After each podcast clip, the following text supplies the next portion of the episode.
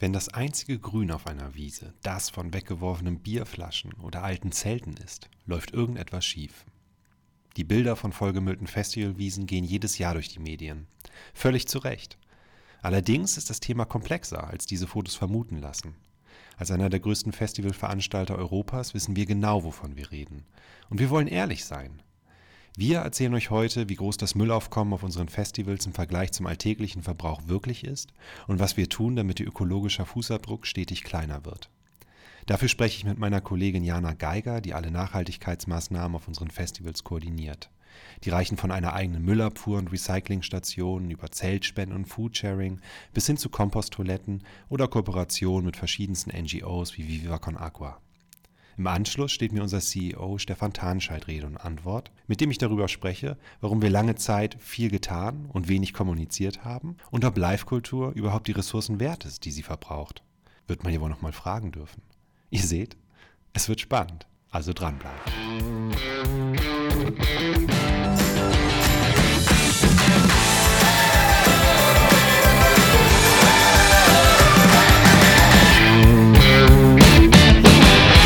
Okay, los geht's. Wir sprechen über Nachhaltigkeit und bei mir sitzt Jana. Jana, ähm, ich kenne dich, aber unsere Zuhörerinnen und Zuhörer kennen dich noch nicht. Stell dich mal kurz vor, was machst du bei uns?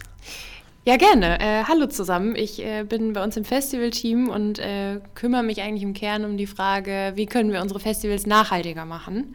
Das betrifft ganz viele verschiedene Bereiche. Das klingt, ähm, man kann es so unter diesen einen Begriff irgendwie fassen, aber eigentlich sind es ganz viele verschiedene äh, Schnittstellen und, und Tätigkeiten, die ich da mache, von Mülltrennung über Strom, Wasser, soziale Geschichten, äh, Partnerschaften, die wir machen und natürlich auch ganz viel Ko also Kommunikation mit anderen Abteilungen. Genau, ein sehr vielseitiger Job. Und du planst wahrscheinlich sehr viel, hast die Fäden in der Hand und das Jahr über sitzt du am Schreibtisch, so wie ich. Aber auf dem Festival äh, läufst du wahrscheinlich mehr als doppelt so viel wie ich, oder? Kann man das sagen? ja, das stimmt. Also mein, mein Job ist eigentlich ein sehr schreibtischlastiger, außer wenn ich dann äh, auf dem Platz bin. Da bin ich dann natürlich viel unterwegs und äh, viel mit dem Fahrrad fahre ich dann über den Acker und springe so rum. Also das ist, macht es auf jeden Fall für mich aus, äh, macht es spannend und es macht riesigen Spaß. Okay, da sprechen wir auch nochmal drüber, äh, was du so auf dem Acker machst. Ähm, bevor wir das tun, allerdings sollten wir äh, einen großen Begriff erklären, nämlich den, um den es heute geht. Es geht um Nachhaltigkeit und der Begriff wird inflationär gebraucht und gerne auch ohne ihn vorher zu definieren. Also wenn ich mit meinem SUV zur Drogerie fahre, um mir eine Bambuszahnbürste zu kaufen, ist das wahrscheinlich nicht besonders nachhaltig. Erklär mal bitte, was wir genau darunter verstehen. Ja, da hast du absolut recht. Das ist ein Begriff, der mittlerweile überall vorkommt. Das ist quasi irgendwie das Wort mittlerweile und es steht auf ganz vielen Verpackungen drauf. Es wird unglaublich viel verwendet, aber eigentlich ist, glaube ich, oft äh, ja nicht wirklich klar, was es eigentlich bedeutet, was dahinter steht und äh, für mich oder also für, für meine Arbeit auf jeden Fall ähm, Nachhaltigkeit auf drei Säulen aufgebaut. Das heißt, es ist ein Handlungsprinzip, was einfach drei Bereiche verfolgt. Und zwar ist es einmal den Bereich Ökologie, dann Ökonomie und Soziales. Das heißt, wir versuchen einfach, also nachhaltig steht, heißt ja quasi so viel wie langanhaltend. Das heißt, wir versuchen anhand dieser drei Teilbereiche ähm, uns so zu verhalten, dass unter diesen drei Handlungsprinzipien äh, eben eine lang anhaltende Entwicklung stattfinden kann. Das heißt zum Beispiel äh, Ressourcenschonung, wenn man über Ökologie spricht. Das heißt, dass wir wirtschaftlich äh, investieren in umweltschonende, langfristige Wirtschaftsziele. Ähm, und eben Soziales bedeutet einfach gemeinwohlorientiertes Handeln. Und so können wir dann sicherstellen, dass eben die Nachhaltigkeit da ist, also dass eben langanhaltend diese Ziele gesichert sind und eben auch ja, unsere Gesellschaft, unsere Umwelt davon nachhaltig profitiert. Mhm. Also man nimmt, wenn ich es richtig verstehe, nur so viele Ressourcen aus einem System, dass das System danach aber noch funktioniert. Genau richtig. Also wenn ja. ich mir einen Wald vorstelle, dann nehme ich nur so viel Holz weg, ähm, wie auch nachwachsen kann, richtig? Zum Beispiel im Idealfall. Oder ich sage, okay, ich nehme halt diese Ressourcen, weil ich die für mein Produkt, äh, was auch immer, brauche und führe sie aber an anderer Stelle wieder mhm. zurück in den Kreislauf. Das bedeutet auch nicht nur Gewinnmaximierung in den Vordergrund zu stellen, sondern äh, wir machen natürlich ja auch ganz viele Sachen, die gerade im Bereich Nachhaltigkeit, die jetzt nicht sofort dazu führen, dass wir Geld sparen oder dass wir super unseren Profit irgendwie steigern in dem Jahr, aber die einfach wichtig sind, damit wir nachhaltig ähm, noch Festivals machen können und unseren Beitrag leisten und unserer Verantwortung da halt auch gerecht werden. Und darum geht es einfach, dass man das drumherum mitbedenkt, dass man das Big mhm. Picture einfach nicht aus den Augen verliert. So. Okay, dann gehen wir jetzt vom Big Picture zur Sache. Ich denke an unsere Sommerfestivals. Das sind mehr oder weniger Städte, die wir da ähm, an einen Ort aufbauen über mehrere Wochen mit sehr viel Mühe und auch sehr viel Einsatz und Energie. Wie können Festivals nachhaltig sein? Was heißt das konkret auf unsere Veranstaltung bezogen, nachhaltig zu sein? Ja, das, das ist sehr schwer, da jetzt eine Antwort drauf zu finden, weil wir unglaublich viele Baustellen haben. So ein Festival ist, ist einfach mega komplex. Da kommen ganz viele verschiedene Gewerke zusammen, die einfach, ja, so einen riesigen, wie du sagst, so eine Stadt ja ähm, da aufbauen. Und das heißt, da entsteht ganz viel, da wird ganz viel Energie verbraucht, da, wird, da, werden, äh, da fallen Ressourcen an. Also zum Beispiel kann man jetzt sagen, okay, da ist ganz viel Abfall, der irgendwie liegen bleibt und wir versuchen dann sagen, okay, wir versuchen erstmal den Abfall zu reduzieren, aber wenn er schon mal da ist, dann der, den wir nicht vermeiden können, die Ressourcen eben wieder in den Wertstoffkreislauf zurückzubringen, dass sie eben weiterhin da drin bestehen bleiben und nicht einfach verpuffen sozusagen. Und äh, versuchen zum Beispiel durch Spendenprojekte, durch Kooperationen mit kleinen Non-Profit-Organisationen ähm, einfach so den Gemeinwohlgedanken zu fördern, über das Festival hinaus auch, aber natürlich auch auf dem Festival selber versuchen, dass ähm, die Community äh, sich wohlfühlen kann, dass die ja, dass, dass einfach äh, langfristig sich jeder da willkommen und sicher fühlen kann. Und das sind alles so, so Punkte, die da eben mit reinspielen. Das wäre dann der soziale Aspekt der Nachhaltigkeit. Genau, das, das wäre. Ja, genau. Ja. Ähm, Du hast auch viel über Ressourcen und Abfall eben gerade gesprochen. Vielleicht fangen wir da an. Vielleicht ist das ein mhm. ganz guter Einstieg, weil das ist, glaube ich, auch der offensichtlichste Einstieg in die Materie ähm, und auch ja der, den alle Leute vor Augen haben, wenn sie an Nachhaltigkeit denken. Wenn wir jetzt ähm, vor unserem inneren Auge übers Festival gehen, welche Infrastruktur gibt es da vor Ort konkret? Ähm, welche Angebote gibt es konkret? Was machen wir, um den äh, Fußabdruck so gering wie möglich zu halten?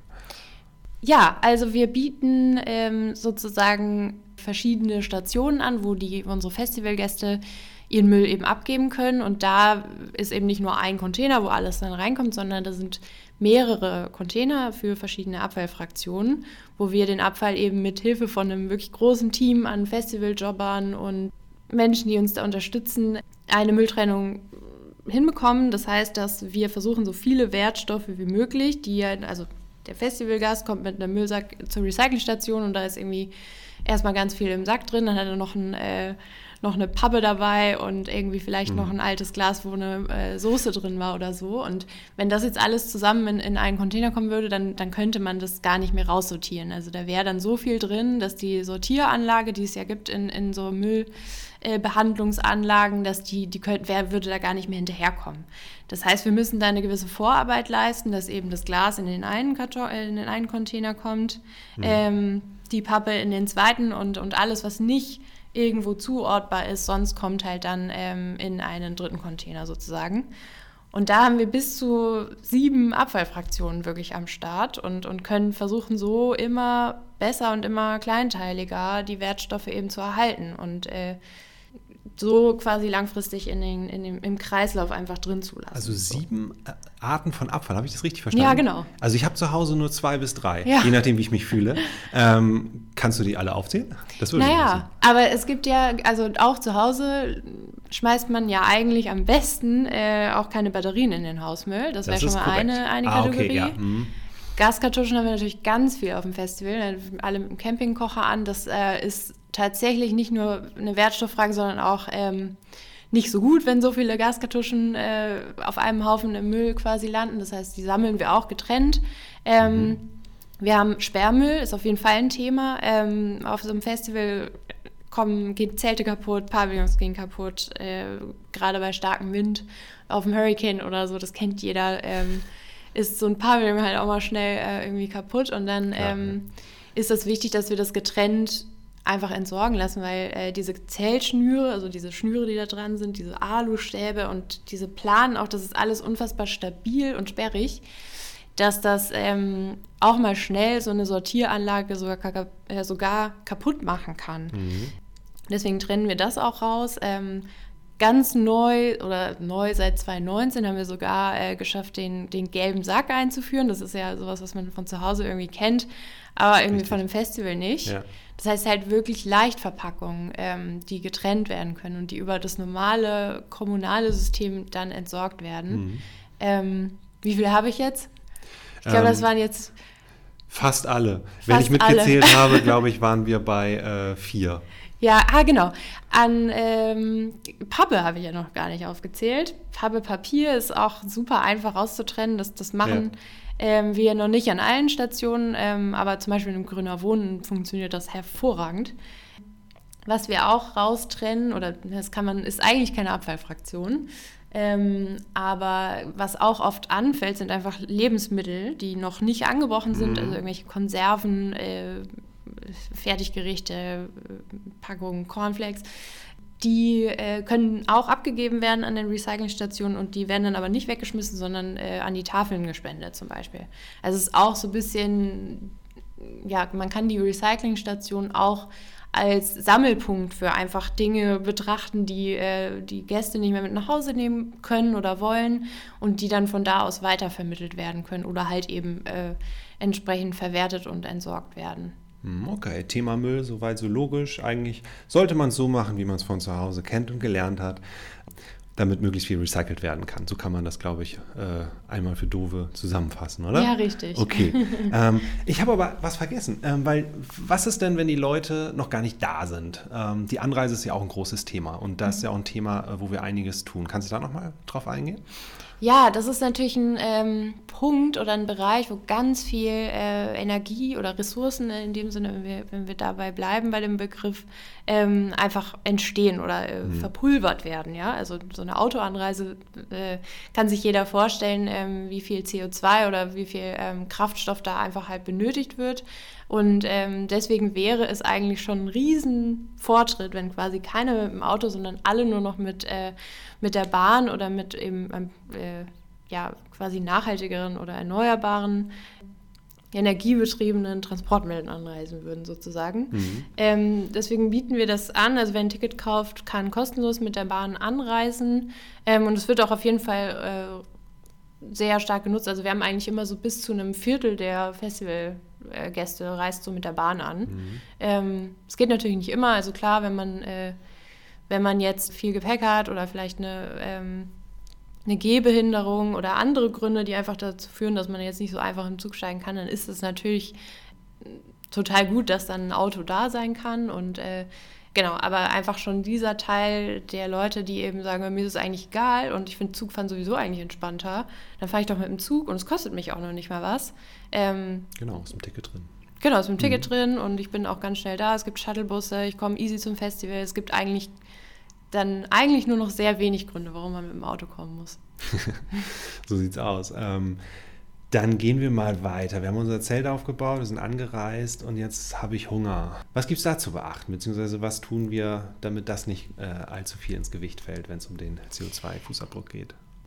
Genau, also äh, wir haben natürlich ein großes Angebot an äh, gastronomischen Ständen, also Foodstände, Getränkestände. Es ist irgendwie für, jede, für jeden Geschmack und für jedes Bedürfnis irgendwie was dabei. Frühstück, äh, Döner zum Abendessen, alles kein Problem. Trotzdem ist, sind wir da natürlich auch ähm, ja, dran, da einfach möglichst viel auch darüber zu sprechen, wo kommen denn die Lebensmittel her, was wird denn genau angeboten, wie viel Fleisch auch vielleicht.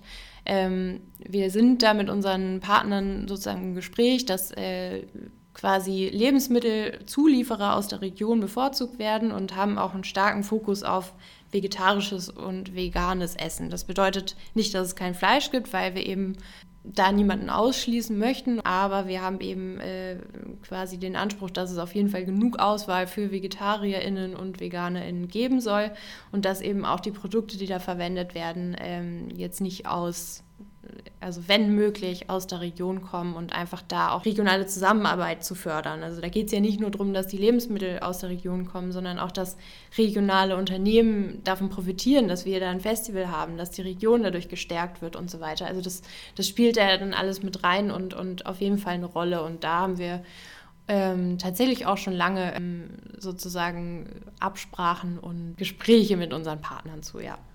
Da fällt mir eine Frage ein, die ich dir immer noch stellen wollte nach der Saison. Ich war beim Tempelhof Sounds und da habe ich eine Person gesehen, die hat eine Banane gelöffelt. Und ich habe sie ein wenig ungläubig angeguckt und dann wurde mir klar, ah, okay, deshalb macht die Person das. Äh, kannst du da mehr zu erzählen? Weil das geht ja dann um Umverpackung wahrscheinlich und das Einsparen von äh, Verpackungen im Foodsektor. Also eine Banane, die in der Schale war, mit einem Löffel gegessen? Ja, richtig. Ja. Okay. Ja, also genau, das ist so ein Ding. Ähm, eine Banane ist eigentlich ein richtig gutes Beispiel für Essen, wofür man keine Verpackung braucht. Also das ist ja eigentlich das Ziel, dass wir jetzt alle nur noch, dass wir, so, also in, in der idealen Welt hätten wir quasi überall nur Essen, was man mit den Händen essen kann, was eh schon zum Beispiel eine Schale hat. Ähm, und wir dann natürlich keine künstliche Schale mehr bereitstellen müssen äh, mit eben Produkten, die dann am Ende nur Abfall sind.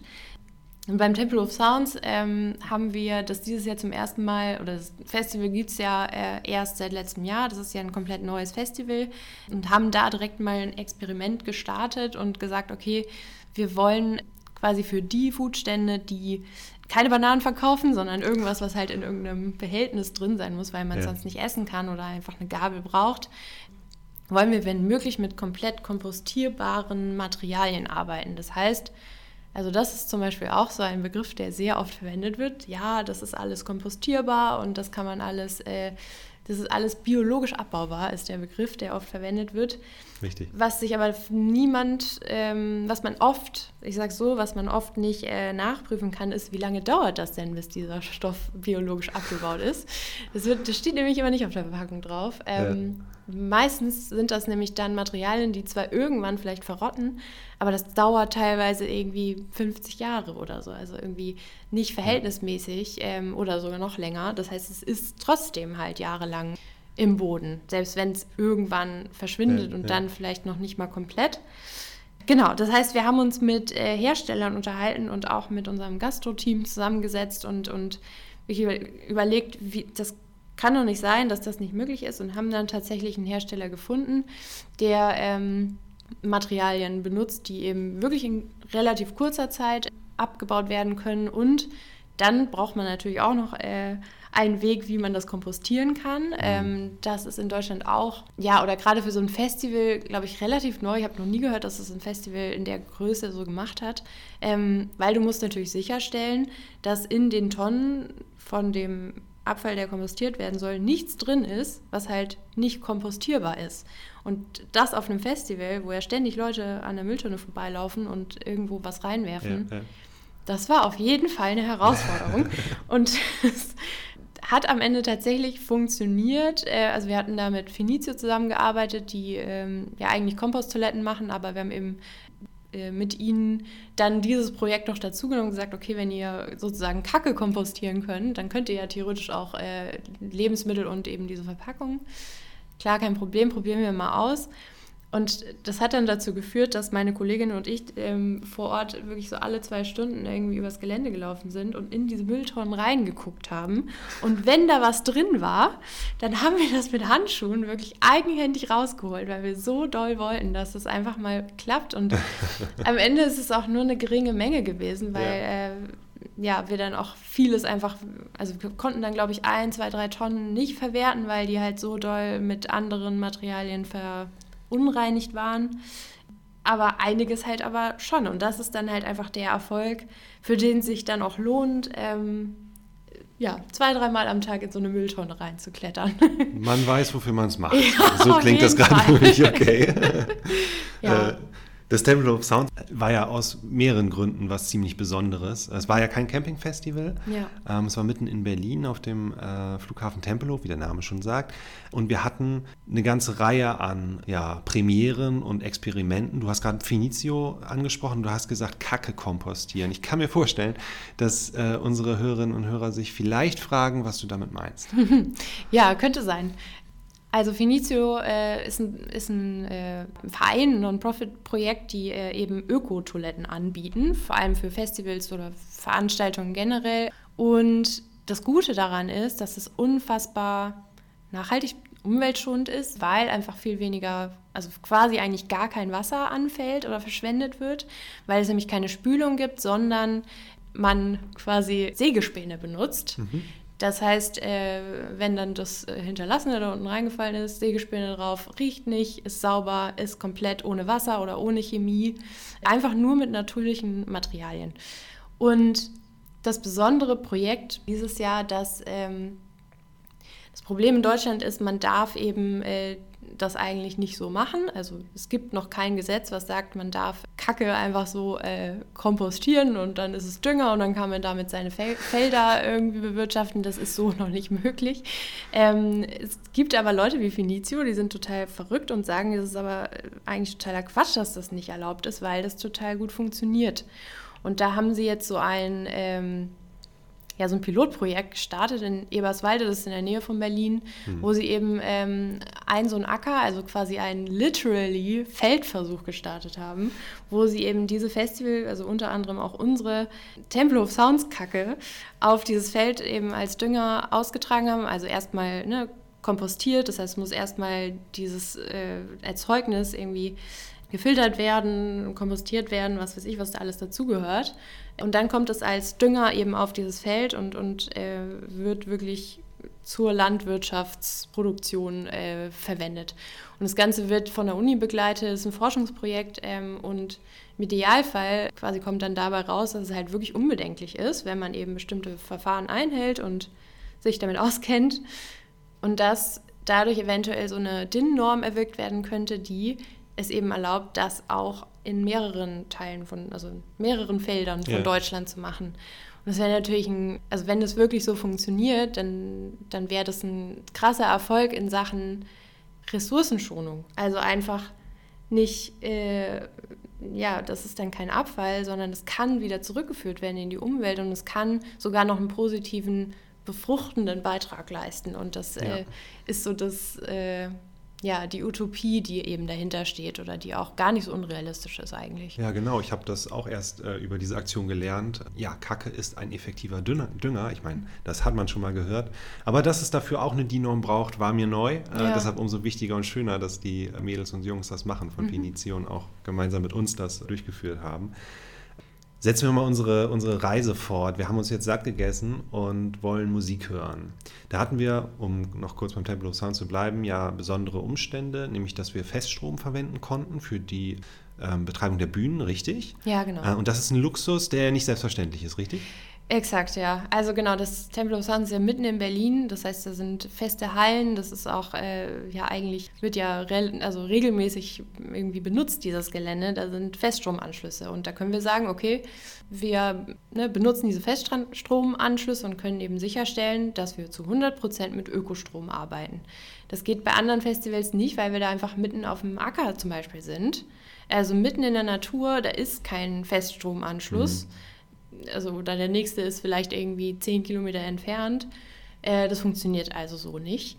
Das heißt, wir müssen da eben Lösungen finden, die vielleicht manchmal ein bisschen, ja, die eben nicht so nachhaltig sind oder die äh, einfach nicht so einfach umzusetzen sind oder wo wir auch die, die Herkunft und die, also quasi wie der Strom erzeugt wird, ähm, nicht groß kontrollieren können. Also sind da mitten auf dem Acker, wir haben aber trotzdem irgendwie mehrere Riesenbühnen, wo einfach äh, riesige Acts spielen, wie irgendwie mhm. die Foo Fighters und The Cure und keine Ahnung. Es ist eine unfassbare Stromleistung, die da benötigt wird. Und wo wir einfach bisher nur teilweise auf Feststrom zugreifen können, aber wir arbeiten daran, dass wir da äh, einfach besser werden. Also zum Beispiel haben wir dieses Jahr beim Southside zwei Bühnen, also zwei unserer Hauptbühnen, äh, komplett mit Ökostrom betrieben. Und beim Hurricane haben wir, glaube ich, auch schon Möglichkeiten, einen Feststromanschluss zu nutzen, der da eben extra für uns hingelegt wurde. Mhm. Ähm, aber das äh, muss eben Schritt für Schritt einfach irgendwie passieren und wo man auch gucken muss, dürfen wir den Boden zerstören dafür? Wollen wir das denn? Also man muss sich das mal überlegen, quasi, was denn dazugehört, irgendwo einen Stromanschluss hinzulegen, wo dann ja. vielleicht nur einmal im Jahr ein Festival stattfindet. Mhm. Und ähm, wo wir natürlich auch immer wieder dran sind, ist zu gucken, was gibt es denn an Akkus oder an so äh, mobilen Stromspeichern, die eben quasi einmal aufgeladen werden mit eben dann Feststrom mhm. und dann vor Ort ähm, benutzt werden können. Äh, das gibt es auch und das wird auch benutzt. Äh, es gibt allerdings bisher ähm, noch relativ wenig Angebot für, für richtig große Stromspeicher. Also das sind kleine Module, Akkusysteme, die super sind für halt zum Beispiel, wenn man einen Foodstand betreuen will damit. Ja, ja. Äh, damit kannst du eine Fritteuse laufen lassen, aber halt keine riesen Hauptbühne, wo irgendwie äh, ne, Billy Talent spielen soll. So. Und da müssen wir einfach quasi jedes Jahr gucken, was gibt es auf dem Markt. Ähm, können wir das irgendwie so gestalten, dass halt auch ähm, der Strom sozusagen verlässlich äh, ja. da ist, dass wir diese Leistung sichern können und dass wir ähm, auch genug Leistung irgendwie zusammenbekommen. Und so muss man, glaube ich, Schritt für Schritt einfach ähm, versuchen, diese, äh, ja, diese mobilen Lösungen, die wir im Moment benutzen, also wir arbeiten schon noch hier und da irgendwie mit Dieselaggregatoren, dass wir die einfach Schritt für Schritt ersetzen.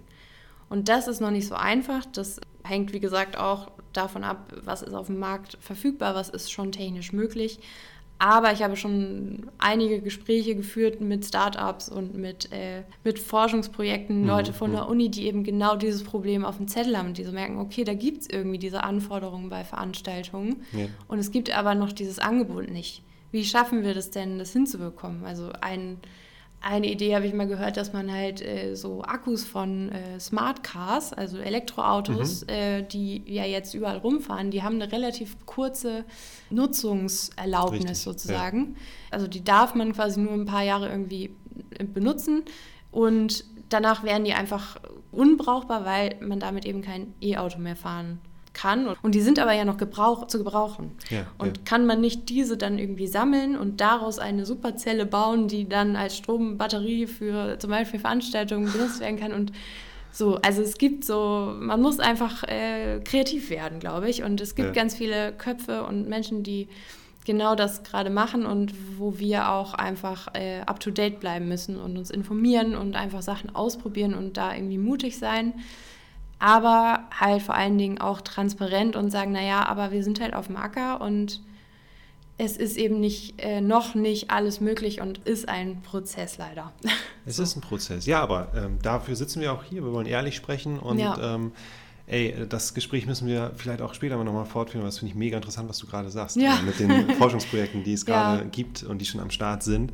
Und auf jeden Fall total interessant zu hören, dass du da schon den Fuß in der Tür zu haben scheinst und ein ja, offenes Ohr. Lass uns nochmal über Müll sprechen. Ich habe und da schließt sich der Kreis im Intro äh, anmoderiert, dass nach jedem Festival diese Bilder durch die Medien geistern. Man sieht den Rasen, aber man sieht ihn eigentlich nicht, weil alles voll ist von Zelten und äh, Flaschen und äh, anderem Wohlstandsmüll, den die Leute dort zurückgelassen haben. Die Erzählung ist immer gleich. Es wurde hart gefeiert, ähm, es ist mega dreckig und Festivals sind ein Albtraum für die Umwelt. Ich glaube, wir haben da eine Überraschung in gewisser Weise, weil wir natürlich auch die Zahlen kennen und die auch transparent kommunizieren, nicht nur hier im Podcast, sondern auch auf anderen Wegen. Und äh, ich glaube, ich lasse dich einfach mal diese Bilder einordnen aus deiner Sicht, aus deiner fachlichen Sicht.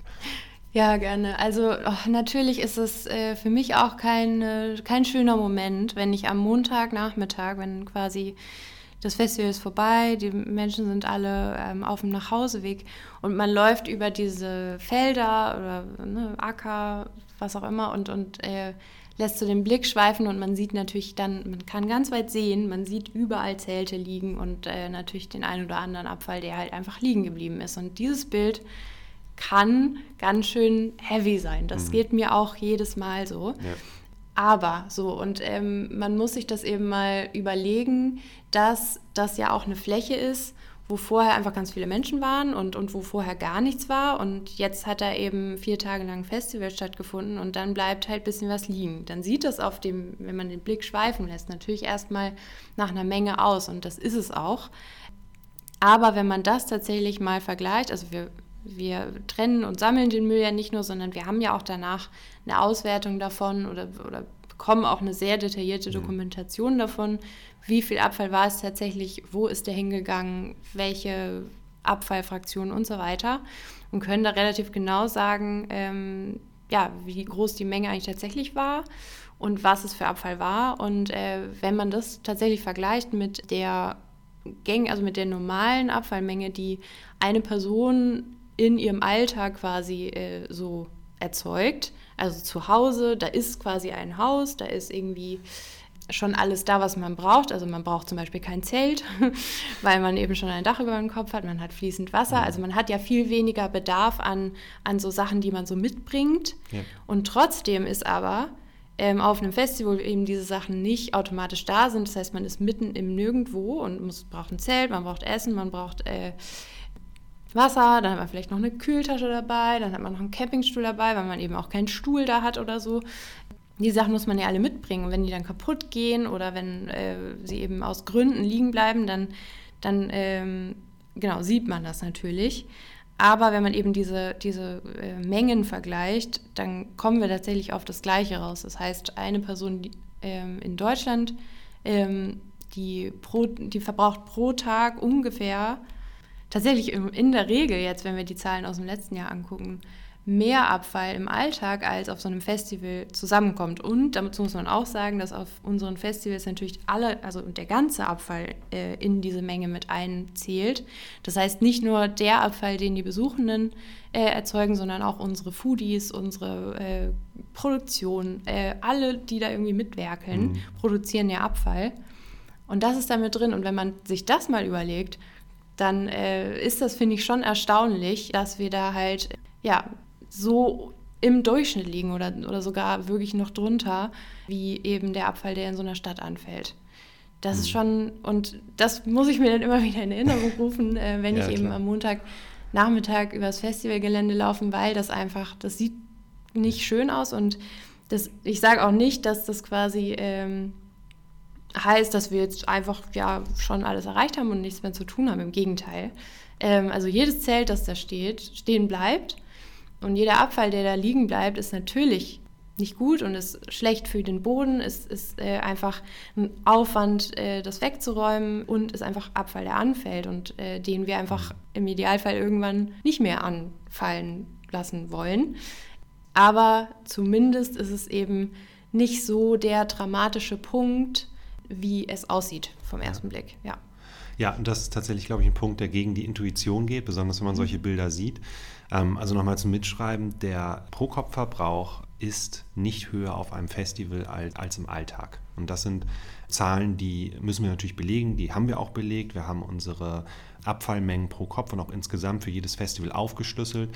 Die Links dazu ähm, werde ich in die äh, Beschreibung hier für die Podcast-Folge packen. Da kann man sich alles nochmal genau anschauen. Und das war wirklich eine Überraschung, ähm, zumindest für viele, äh, die das gehört haben. Für uns natürlich weniger, weil wir das jeden Tag machen und besonders du. Du hattest aber auch eben noch was anderes Interessantes ähm, gesagt und zwar hast du über die, Fel äh, über die Zelte gesprochen, die da liegen bleiben. Und ich glaube, das ist eine ganz gute Überleitung zum nächsten Punkt. Wir machen viel, aber du kannst ja nicht alles machen. Deshalb ähm, haben wir ganz viele Partnerorganisationen. und wer sich um die Zelte kümmert, ist nur ein ganz kleines Bruchteil davon, aber ich glaube, darüber können wir jetzt noch mal ein paar Worte verlieren. Mit wem arbeiten wir alles zusammen im Nachhaltigkeitsbereich und warum eigentlich? Ja, gerne. Also, wenn wir jetzt über die Zelte sprechen, da haben wir zum Beispiel beim Hurricane einen langjährigen Partner, Hanseatic Help, ist ein Verein, die eben äh, Camping-Equipment oder auch, also mittlerweile machen sie, glaube ich, äh, ja, nicht nur Camping-Equipment, sondern auch Klamotten oder eben Dinge, die ähm, gespendet werden und, und spenden die dann an bedürftige Personen, also zum Beispiel äh, wohnungslose Menschen, Geflüchtete, die einfach ja, bestimmte Dinge nicht haben und sie nicht einfach so kaufen können. Und äh, da kann so ein Zelt schon mal äh, echt ja, lebenswichtig sein.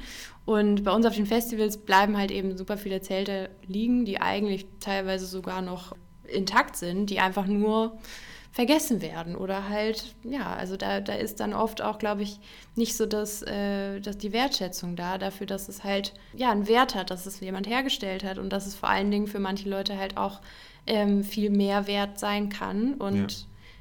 dann gibt es aber Leute, die es halt einfach zurücklassen und das ist schade, Aber wie gesagt, dafür ähm, haben wir Hanseatic Help dabei oder auch beim, beim Southside und äh, beim Highfield arbeiten wir mit äh, Hermine zusammen. Das ist ein Projekt der mobilen Flüchtlingshilfe, mhm. die sitzen in Würzburg, die eben auch dann die Sachen einsammeln. Also man kann sie aktiv spenden, um das halt weiterzugeben an Leute, die es einfach wirklich gebrauchen können. So. Genau, und äh, das hatte ich vorhin schon mal gesagt, äh, was natürlich auch viel liegen bleibt, oder also nicht liegen bleibt, aber übrig bleibt, sind äh, Lebensmittel, also Konservendosen, mhm. die man nicht mehr geschafft hat zu essen.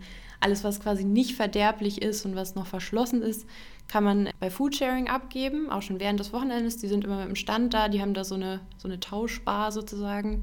Da kann man sich auch was mitnehmen, theoretisch. Ähm, und nach dem Festival geht eben alles, was dann da zusammengekommen ist, an die örtlichen Tafeln, wo es eben auch wieder einen neuen ja, Nutzen finden kann oder einfach auch für Leute wichtig sein kann, die sich das nicht leisten können, das einfach ja. irgendwo zurückzulassen. Auch eine schöne Sache ist, dass wir, also wir haben ja ganz viele so äh, Banner und, und äh, so, so ja, PA-Gasen und was es da nicht alles gibt auf so einem Festival, wo irgendwelche, ähm, wo dann zum Beispiel immer das Logo von diesem Jahr drauf ist oder dieses, also es gibt ja so riesige Sidewings vor den Bühnen und da ist dann genau. das Tier drauf und die können wir dann oft äh, eben nur ein Jahr verwenden. Und äh, alle die, die wir eben nicht noch längerfristig verwenden können äh, an Bannern, gehen an unseren Partner Backup.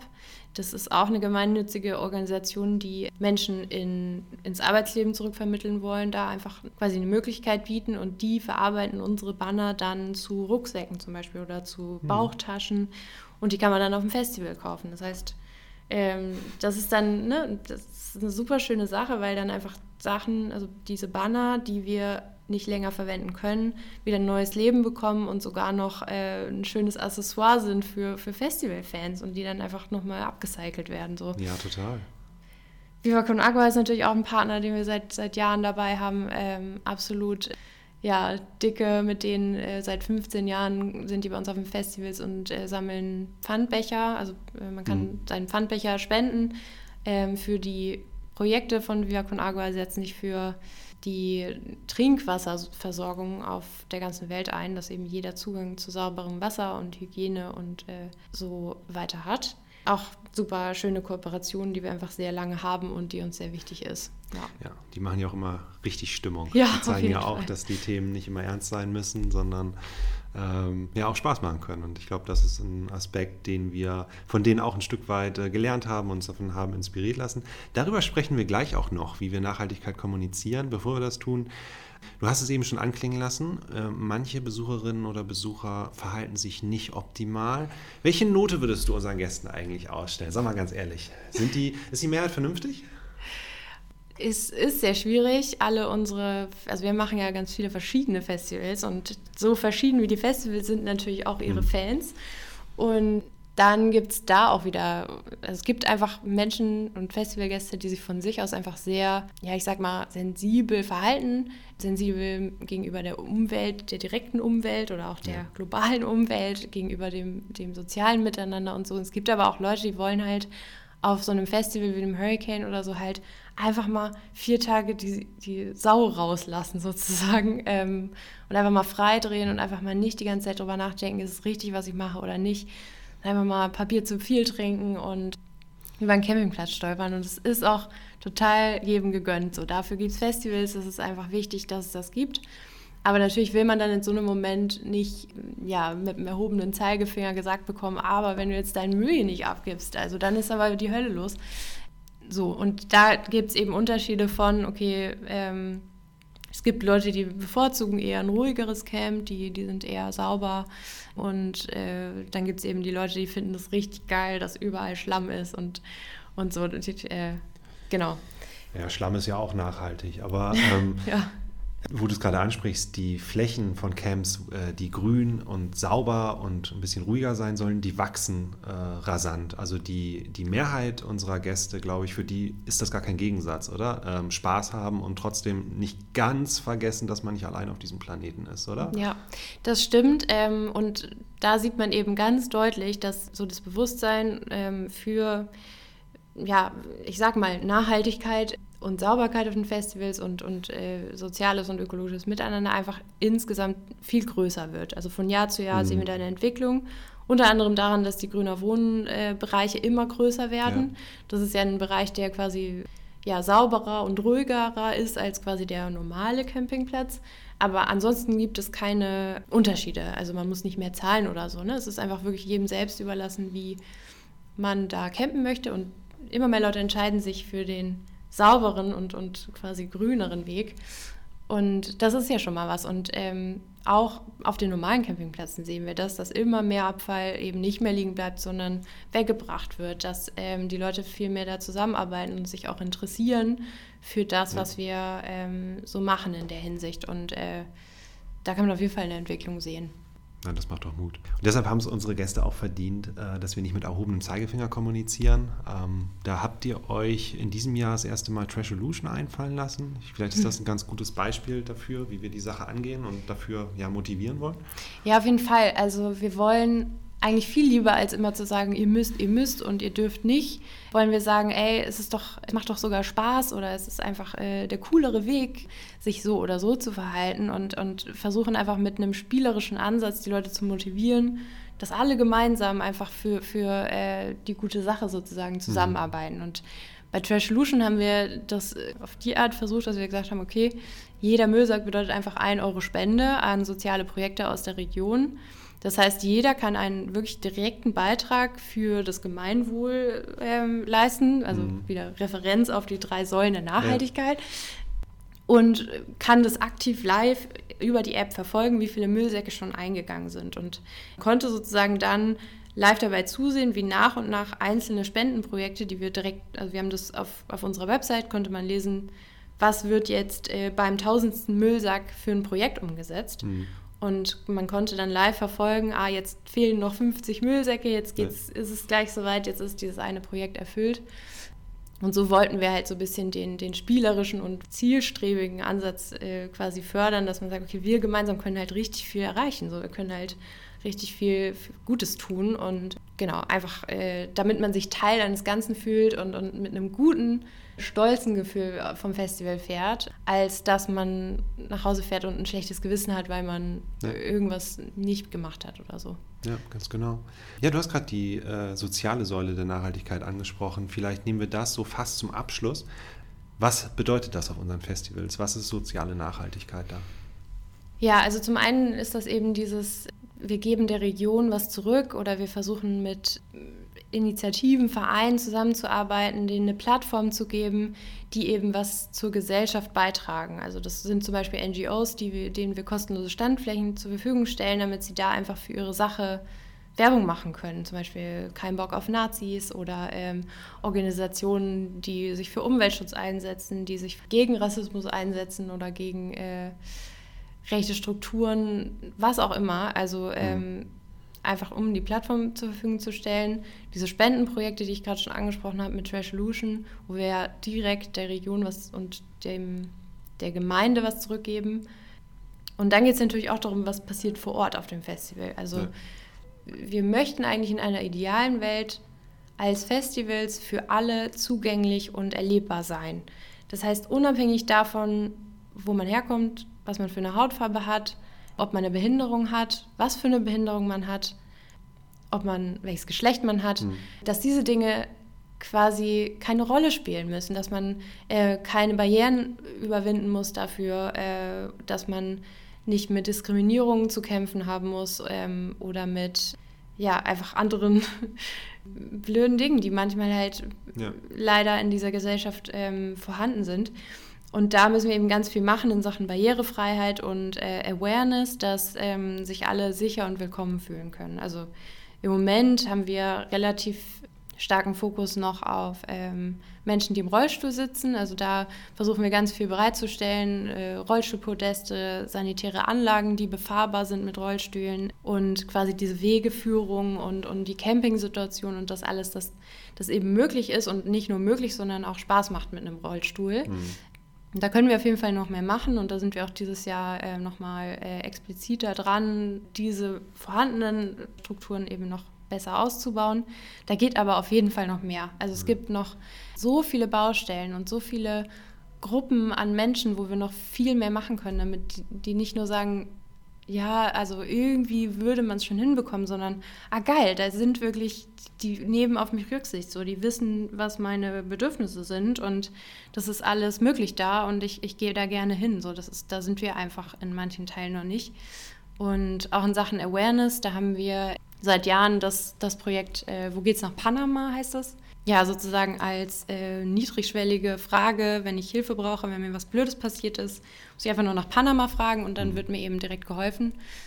Das äh, wollen wir auch noch weiter ausbauen in der Zukunft. Also da sind wir auch in vielen Bereichen gerade dran, irgendwie neue Konzepte ja. uns zu überlegen und, und zu gucken, wo geht da denn noch mehr? So, das ist einfach auch wieder ein sehr langer Prozess, der wahrscheinlich nie zu Ende ist.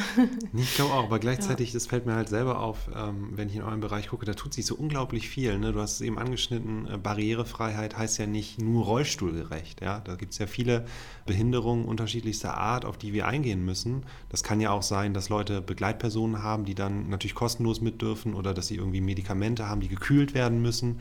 Ähm, solche Angebote gibt es ja schon vor Ort und da wird genau. auch sicherlich noch einiges folgen. Also ich habe mir neulich sagen lassen, und das gebe ich gern offen zu, ich wusste das nicht, ähm, dass auch äh, viele taube Menschen gerne Konzerte besuchen, weil sie die Vibrationen spüren. Mhm. Und ähm, das war für mich auch ein Aha-Moment, wo ich mir auch gedacht habe, ja, das wusste ich nicht, da war ich ja, äh, nicht, nicht aufmerksam für. Und Total, woher ist, auch. Ja, ja genau. genau äh, ja.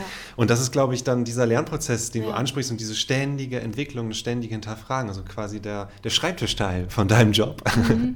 ähm, wo du dann äh, all diese Fäden aufnehmen musst und schauen musst, wie du das äh, im Team weiterentwickelst. Ne? Ja, genau. Also vor allen Dingen möchte ich noch dazu sagen, so ich setze mich jetzt nicht hin und, und mit einem weißen Blatt Papier und überlege mir das alles, mhm. sondern ich muss natürlich mit ganz vielen äh, Menschen sprechen, ja. die, da, die davon eine Ahnung haben, die entweder ja. selber betroffen sind oder mit Betroffenen zusammenarbeiten, ähm, weil ich das ja selber ja gar nicht wissen kann ja. oder äh, mich gar nicht in diese Sichtweise reinversetzen kann und auch nicht, auch nicht möchte. So. Und äh, deswegen, genau, sehr viel ähm, Gespräche führen und sehr mhm. viel äh, ja, Expertise einholen und äh, mit allen möglichen Abteilungen sprechen, wie ist das möglich und ähm, so sich Schritt für Schritt irgendwie vorankämpfen, sozusagen, ja.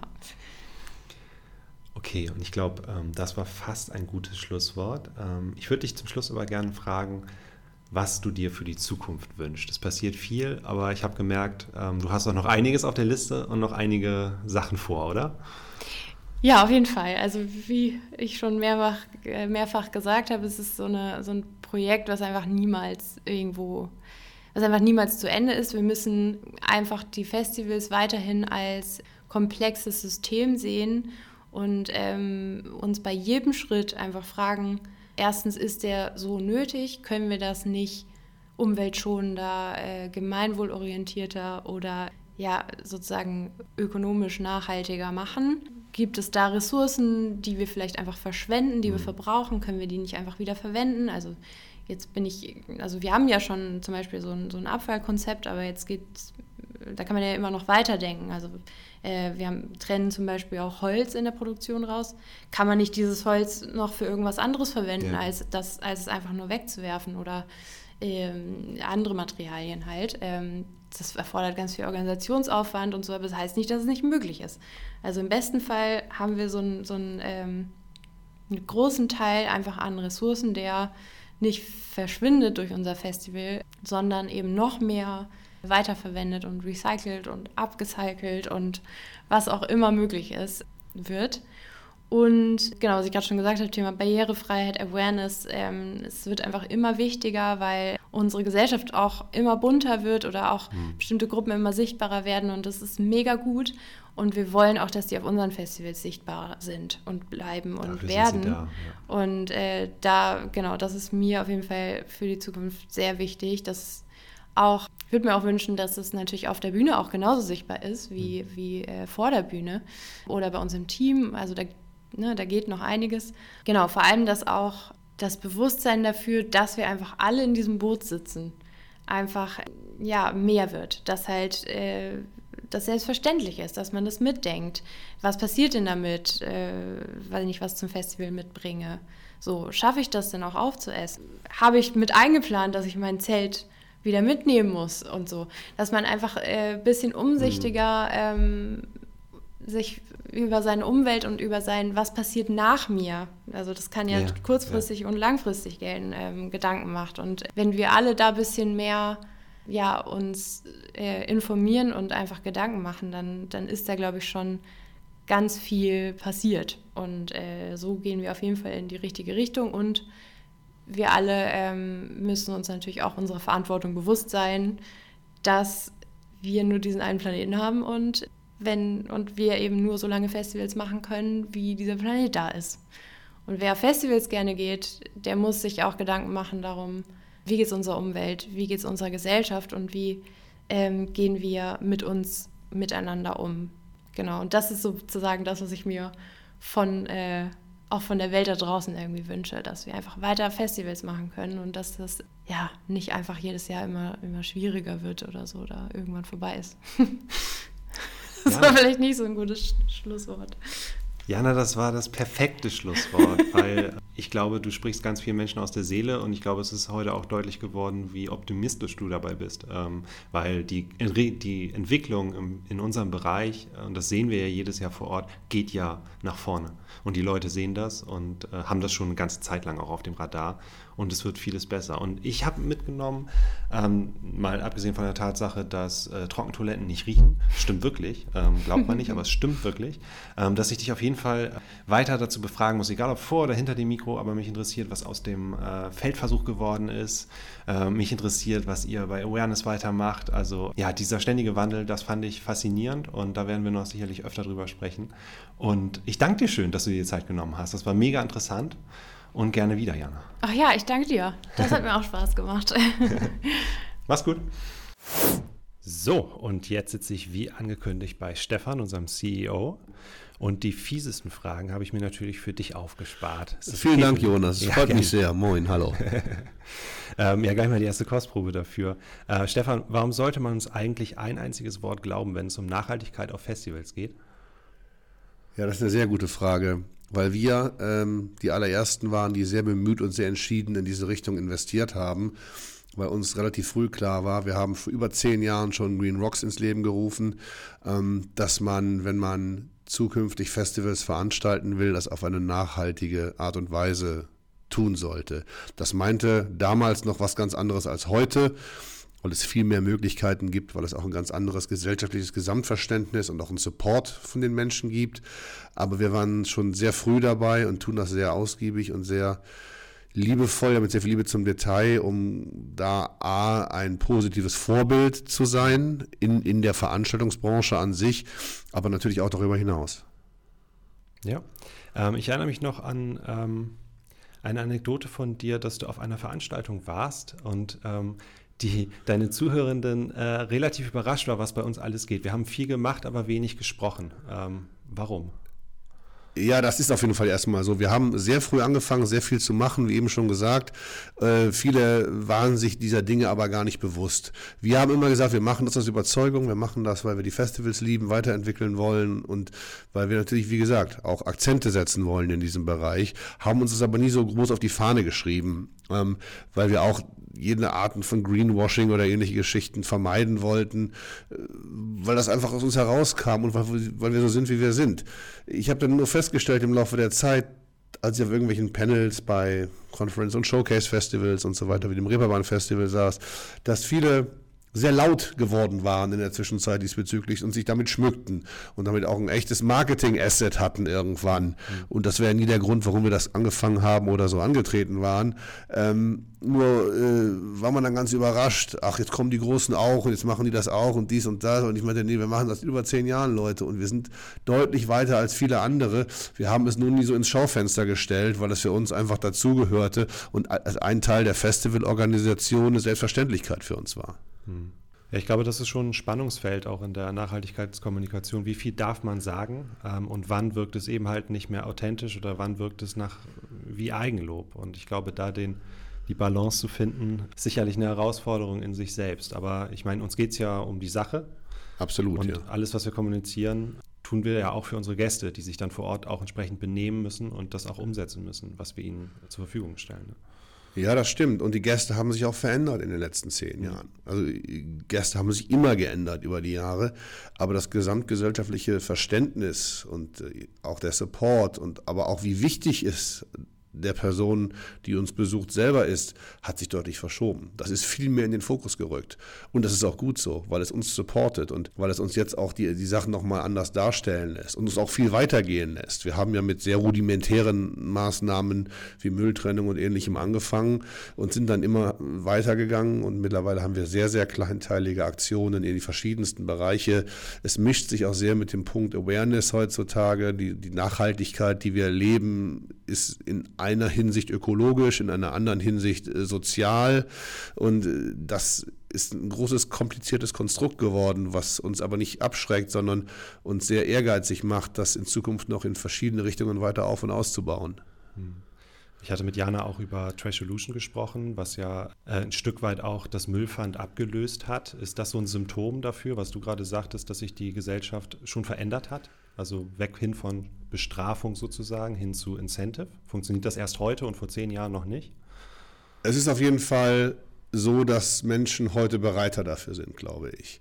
Jetzt tut man was aus Überzeugung, um damit eine, also A, natürlich, um den Müll zu trennen, damit er nicht rumliegt, damit er sozusagen entsprechend entsorgt werden kann und zudem auch noch für positive Projekte für die diese Spenden dann generiert werden, sich sozusagen einsetzt, während es früher eher ein Strafprinzip war, dass in der, mit dem Eintrittspreis mehr Geld kassiert wurde und man das nur zurückbekommen hat, wenn man den vollen Müllsack abgegeben hat. Das ist aber tatsächlich ein Wandel, ein Beispiel über die Jahre, neben den vielen, vielen neuen Projekten, die man gemacht hat, wo man auch bestehende Dinge überprüft und zeitgemäßer modernisiert und angepasst hat dann. Mhm. Ja, und heute ist das Thema in aller Munde. Ich glaube, das freut dich auch. Äh, ja, total. Also ich, ne, das ist natürlich, es ist mehr Arbeit für uns. Es ist ein Riesenaufwand und es kostet auch Geld. Aber ich finde, das, das ist ja eine, eine größere Frage. Darf Kultur Ressourcen kosten? Hm. Ich finde, Kultur darf Ressourcen kosten, wenn man mit diesen Ressourcen verantwortungsvoll umgeht und das nachhaltig aufstellt und dafür sorgt, dass der Abdruck, den man hinterlässt, möglichst klein ist oder gar ähm, man Dinge tut, wie, wie Aufforsten oder andere Dinge durch, durch die Events, die man hat, um dann ähm, in der Bilanz der Veranstaltung wieder einigermaßen okay dazustehen. Und da geht sicherlich noch viel zukünftig, da muss auch noch viel gehen zukünftig, ähm, aber ich finde, wir sind da auf einem sehr guten Weg. Und für mich ist Kultur ja, eines der hauptsozialen Bindeglieder unserer Gesellschaft. Man hat in der Corona-Zeit gesehen, was alles fehlt, wenn es das nicht gibt. Und insofern, ich finde, Kultur darf Ressourcen kosten, aber nur wenn man sehr, sehr verantwortungsvoll damit umgeht und sich entsprechend dafür einsetzt, dass das alles in, in okayen Bahnen läuft, sozusagen. Hast du Wünsche für die Zukunft? Konkrete? Ja, ganz Bereich? viele tatsächlich. Ähm, aber nee, ich möchte den Weg, den wir gehen, gerne weitergehen. Mhm. Wir haben ein tolles Team. Jana und ihr Team machen das super. Ähm, es ist sehr in die DNA der gesamten Firma vorgedrungen mittlerweile, wie wir uns sozusagen von unserer Policy her aufstellen. Man merkt auch, dass dieser Bereich, ähm, wie gesagt, auch wenn der Zusatzaufwand bedeutet für viele in ihren verschiedenen Gewerken, ähm, gewollt wird, sogar sehr stark supported wird und dass wir da alle gemeinschaftlich hinterstehen. Das sieht man ja auch im täglichen Leben unserer Firma. Hier ist auf Ökostrom umgestellt, vom Toilettenpapier bis zum Tee, bis zum Kaffee, was weiß ich, was ist alles umgestellt worden über die Jahre. Auch viel auf Input der Mitarbeitenden hin. Und im Großen und Ganzen bin ich da ganz stolz drauf. Und ich wünsche mir einfach nur, dass wir das konsequent so weitergehen, dass die Leute das weiterhin auch so supporten und dass wir ähm, ja auch die letzten pandemischen Reste abstreifen und erstmal wieder in, eine, in ein ganz wundervolles, normales Jahr gucken, wo äh, unsere Haupt, Hauptaufgaben nicht pandemisch bedingt oder in irgendeiner anderen Weise mhm. durch solche Negativfaktoren beeinflusst werden, sondern wirklich tatsächlich ähm, ja, Kultur, erleben, Musik feiern und dann gerne auch mit nachhaltigen Gedanken und all den Aktionen, die wir drumherum planen, stattfindet. Ja, super. Also ich war überrascht, was bei Jana und ihrem Team äh, alles geht und wo sie überall schon Füße in der Tür hat sozusagen.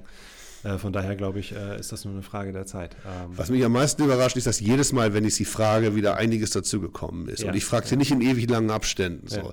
Aber jedes Mal, wenn wir uns darüber unterhalten, was jetzt so los ist, sind wieder völlig neue Aspekte und wieder andere PartnerInnen mit verschiedenen Aktionen da.